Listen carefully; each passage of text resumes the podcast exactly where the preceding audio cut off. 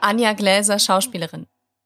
Zwei Geschichten, die ich besonders in dieser Zeit von fehlenden Filmfestivals live erinnere, ist einmal, ich glaube, eine meiner ersten Berlinalen noch während der Studienzeit, wo ich mit ähm, einigen Film-AK-Freunden und Kollegen unterwegs war und wir dann vorhatten, in einen bekannten Drehbuchpreis äh, reinzugehen.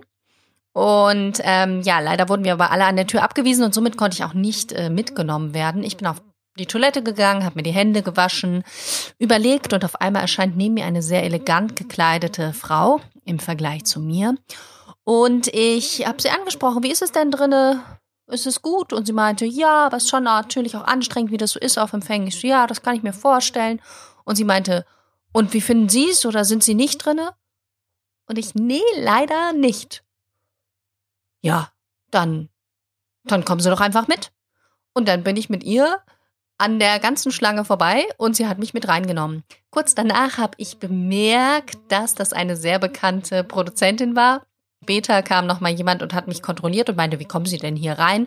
Und das hat sie mitbekommen und hat sich auch noch mal für mich eingesetzt. Das war wirklich ein sehr schönes Erlebnis. Und einmal, ein paar Jahre später, vor gar nicht allzu langer Zeit, ein sehr beliebter Nachwuchspreis in unserer Branche. Und ähm, ja, wir waren schon auf der Party und ein Freund von uns wollte rein, ein Kollege, hatte aber leider eben keine Karte.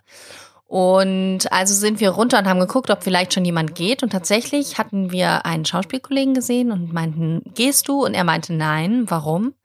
Ich so, ja, ein Schauspielkollege will gern rein.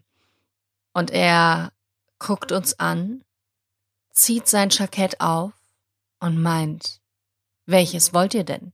Und in diesem Jackett waren einfach ein Haufen von Bändchen. Die Moral von der Geschichte, wer nicht wagt, der nicht gewinnt. Ich freue mich auf euch alle wieder live bei einem der nächsten Festivals. Bleibt gesund.